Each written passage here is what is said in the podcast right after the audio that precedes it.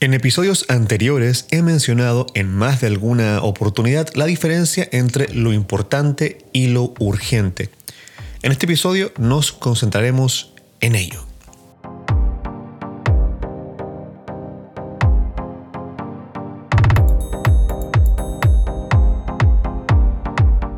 Hola, ¿qué tal? Muy buenas tardes, buenos días, buenas noches, por supuesto, eso depende de la hora en que escuchas este episodio, el episodio número 16 del podcast Productividad Digital. Mi nombre es Diego Villavicencio y como es habitual, eh, te estaré acompañando durante algunos minutos, aproximadamente 20 minutos, conversando sobre distintas temáticas relacionadas con la productividad y sobre todo relacionadas con la productividad eh, digital, o sea, con la productividad a través de la tecnología, pero en esta oportunidad nos vamos a enfocar en cosas más conceptuales y no tanto en herramientas digitales. De hecho, lo que yo voy a comentar ahora es posible, es... Eh, es un concepto que, debemos tener claro cualquiera que, quiera ser productivo, independiente de si lo hace de manera digital o lo hace de manera análoga. Antes de comenzar, quiero enviar eh, un saludo a Jair, quien eh, es una persona que también está muy inmersa en el mundo de la productividad. Tiene un podcast llamado Efectividad y un sitio web donde eh, reseña habitualmente distintos eh, medios de comunicación, sobre todo podcasts dedicados a la productividad o a la calidad de vida, donde recientemente se ha añadido nuestro podcast Productividad Digital dentro de esta categoría. Así que estoy tremendamente agradecido, un abrazo fuerte y muchas gracias a todos ustedes quienes hacen que este podcast sea escuchado y llegue a la gente.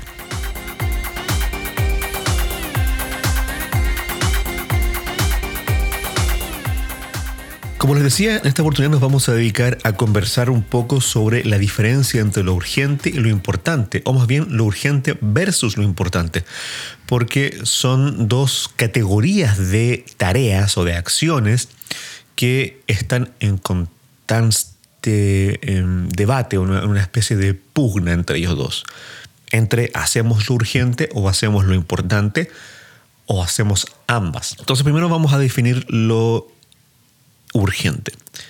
¿Qué es lo urgente? Lo urgente es todo aquello que tiene una fecha de vencimiento, un plazo próximo. Es decir, que esa fecha es objetiva, lo cual significa de que si no se cumple esa acción en un determinado plazo, vamos a tener consecuencias negativas, consecuencias indeseables, como por ejemplo entregarle un trabajo a un cliente en el cual hubo un compromiso para una determinada fecha, como por ejemplo pagar una determinada factura, una determinada deuda, como por ejemplo entregar un reporte de la universidad, ¿ok?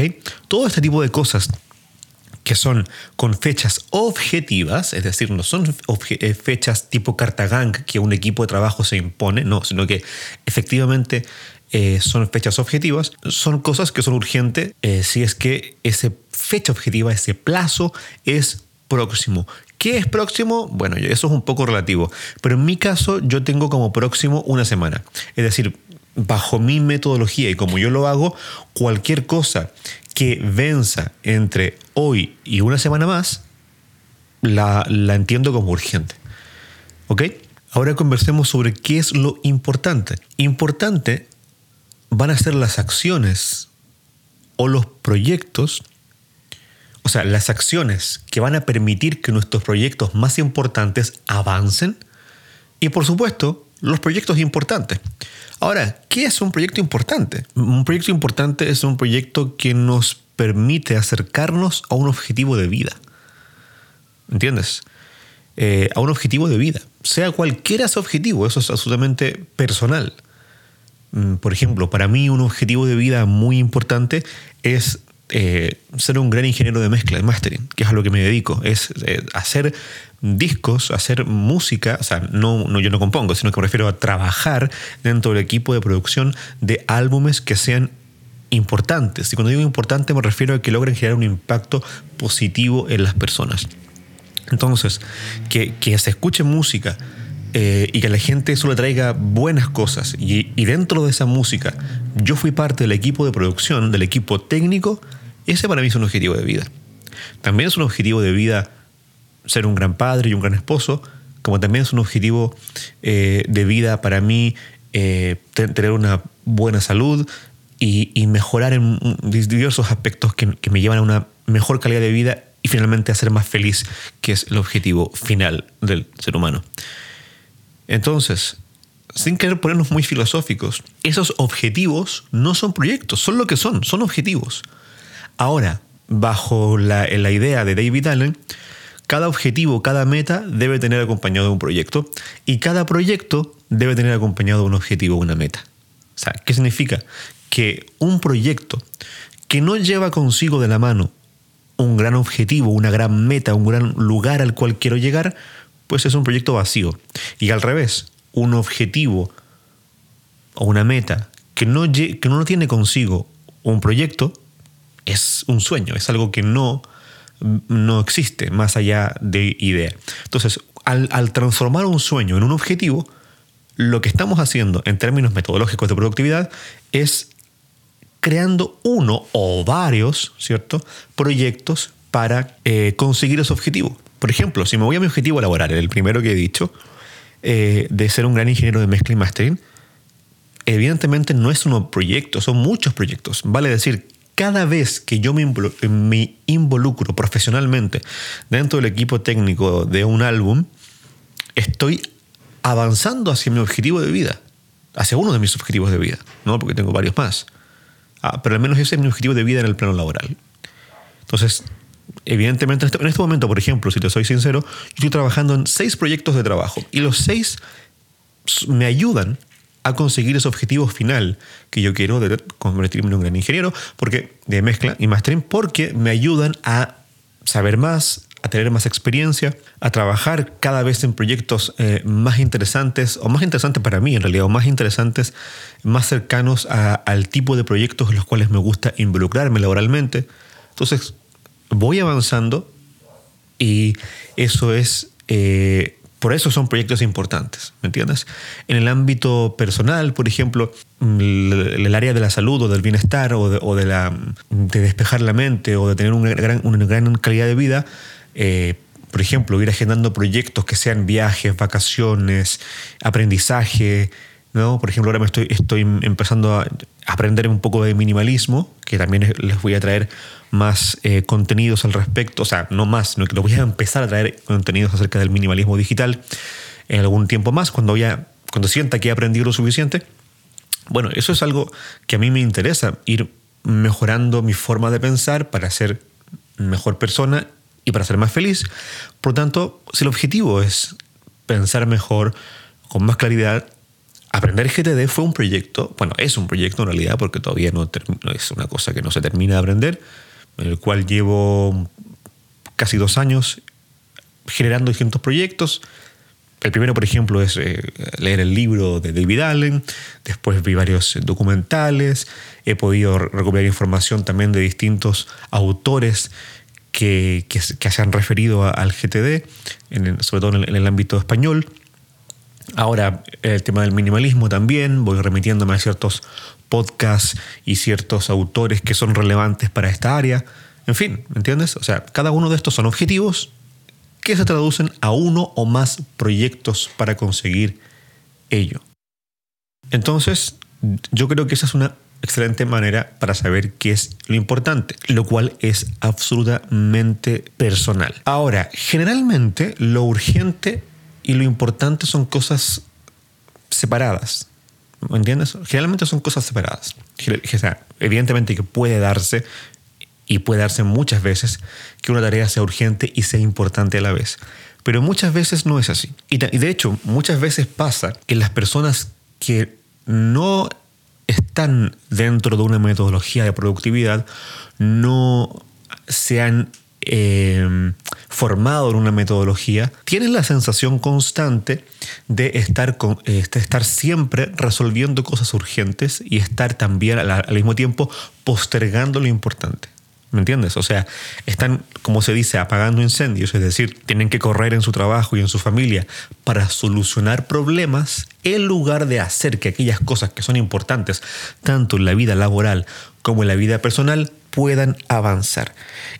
Y me da la impresión, porque me lo han contado mucha gente, eh, que, bueno, no solo me lo han contado, sino que también lo, viví yo mismo antes de, formarme en, en GTD, bueno, formarme, digo yo personalmente, leyendo las cosas. No es que yo haya tomado un curso ni nada menos, aunque me encantaría hacerlo. Eh, pero me he dado cuenta que muchas veces esa sensación de estar constantemente en lo urgente y no en lo importante es lo que motiva a muchas personas a aprender metodologías de productividad, a llamar a un consultor de productividad. Hay un par de personas que también han, hablado conmigo para que les ayude a gestionar estos proyectos del área a la que yo me dedico, que es la, producción musical. Eh, me he dado cuenta que es un factor bastante interesante, el darte cuenta a ti mismo que estás solucionando problemas en lugar de estar haciendo que tus objetivos avancen. Por eso es que contrapongo lo urgente y, lo importante. Entonces, eh, generalmente cuando comienzas a aprender una metodología de productividad, sea GTD o sea cual sea, que funcione, te vas a dar cuenta que lo urgente deja de ser un problema porque ya no, no es un problema más. Es decir, lo, lo urgente está bajo control, como he dicho en varias oportunidades. Y allí lo importante toma prioridad y comienza a avanzar. Y empiezas a darte cuenta cómo tus proyectos van avanzando y eso te da una satisfacción mm, buenísima, una satisfacción muy, muy grande. Si nos remetimos a la famosa matriz de Eisenhower, ¿ya?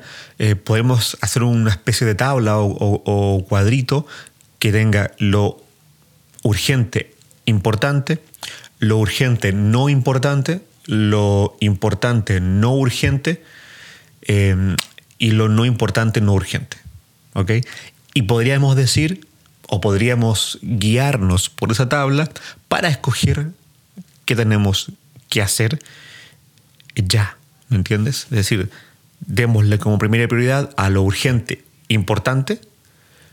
Mm, si no es urgente y no es importante, si es urgente, pero no es importante, podríamos delegarlo, lo cual es una muy buena manera de tener el control, porque sabes que es urgente, no te va a molestar más, porque sabes que se va a hacer, pero lo delegas, no lo haces tú para que puedas tú enfocarte en lo importante. Eso es muy útil cuando estás trabajando con un grupo de personas y sobre todo si tú eres el líder o jefe de un proyecto. Ser capaz de tú enfocarte en lo importante y todas las demás cosas que son urgentes pero no van a hacer que los proyectos avancen, puedas delegarlas. Lo que es importante, pero no es urgente, eh, es algo que podemos hacer después, pero siempre hay que tenerlo ahí revisándolo. ¿Ya? y buscar la manera de que no se nos escape porque por algo sabemos que es importante. Eso va a hacer que nuestros proyectos avancen. Y finalmente, lo que no es ni urgente ni es importante, ojalá tratar de también, también delegarlo para que no nos estorbe dentro de nuestros quehaceres. Ahora, ¿cómo manejar lo urgente y lo importante en nuestro sistema? Eh, si nos basamos en lo que acabo de describir, es bastante fácil, simplemente que siempre hacer ese ejercicio de aclarar y luego organizar. Entonces, cuando aclaramos, decidimos si esto es urgente, es importante o es ambas cosas. Y cuando organizamos, podemos determinar si lo vamos a hacer ahora, si lo vamos a dejar para algún día o si lo vamos a delegar. Obviamente, o también la posibilidad, por supuesto, de, descartar eso, eliminarlo y no hacerlo. Eh, con etiquetas en básicamente cualquier software de productividad, sea Todoist, sea. Bueno, con Todoist es más fácil, pero ya voy a enfocarme en eso. Pero básicamente con cualquier software, Things, OmniFocus, eh, Todoist, eh, Microsoft To Do, lo que sea, tú puedes crear un sistema donde puedas etiquetar si algo es urgente o puedes crear una lista de cosas urgentes y de cosas importantes. Ahora, básicamente tampoco es necesario que etiquetes algo como urgente, porque la forma más sencilla de saber que algo es urgente es que tiene fecha de vencimiento, ¿cierto? Y que esa fecha de vencimiento es próxima, lo cual lo de próximo yo creo que queda a criterio personal. En mi caso, llevo trabajando casi un año con el concepto de que próximo es una semana una semana del día en el que estoy, no una semana hábil, ¿ok? O sea, por ejemplo, yo estoy grabando esto un día eh, viernes eh, y para en este momento yo en mi sistema estoy viendo como urgente todas aquellas cosas que vencen eh, antes del próximo viernes, ¿ok? Y a lo cual en este momento, si abro mi minifocus, me doy cuenta que varias de las cosas que vencen antes del próximo viernes son cosas relativas a la Navidad, ya que estamos a, algunos días de la Navidad y tengo que resolver algunas cosas, como algunos regalos y cosas del estilo, que todavía no he terminado de resolver. Y esas cosas son, están en mi, perspectiva de urgente, porque vencen en seis días más. Entonces, evidentemente no las puedo perder de vista. Si usas Todoist, es muy sencillo porque Todoist tiene cuatro banderitas, cuatro marcadores, los cuales están pensados justamente para esto. La bandera roja sería lo urgente importante, la bandera naranja sería lo urgente no importante, eh, la bandera blanca sería, o sea, azul sería lo importante pero no urgente, eh, y la bandera blanca sería lo que no es ni urgente ni importante. Entonces es muy sencillo trabajar de esa manera en Todoist. Con los demás software puedes jugar también con las etiquetas. Con OmniFocus puedes crear perspectivas como lo he hecho yo, de modo que yo tengo una perspectiva que todo lo que vence de aquí a una semana me lo junta en una perspectiva y es muy sencillo. Lo importante es que tengas claro que lo que vence en los próximos días es lo que tienes que sacarte. Es, es un, es una cosa que tienes que sacar de tu camino, resolverla rápido. Y digo, si es importante, resuélvela tú y hazlo bien. Si no es importante, delégalo, que lo resuelva otra persona, pero tenlo bajo control para tener el conocimiento de que eso se hizo y se hizo bien eh, y quedó resuelto para que una vez que todas esas cosas urgentes las logras tachar, te empieces a enfocar en lo importante y tengas esa maravillosa satisfacción, esa sensación tan rica de que los proyectos van avanzando.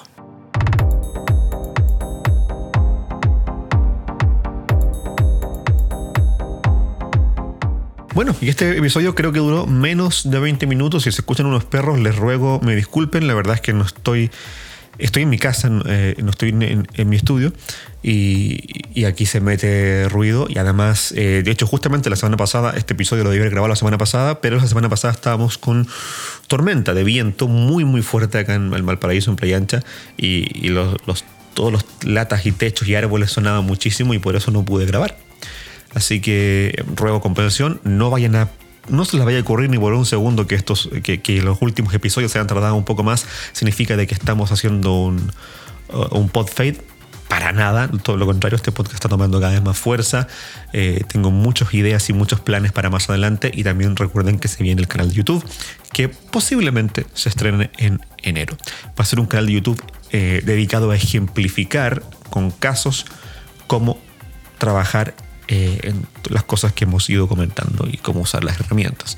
No, no quiero hacer un canal de YouTube dedicado a hacer reviews de aplicaciones, porque eso creo que ya está más que cubierto en YouTube. Hay muchos canales, tanto en inglés como en español, dedicados a hacer reviews de aplicaciones. Y de hecho me parece que Roberto Castro es el que en español, en nuestro idioma, es una de las personas que mejor hace ese trabajo.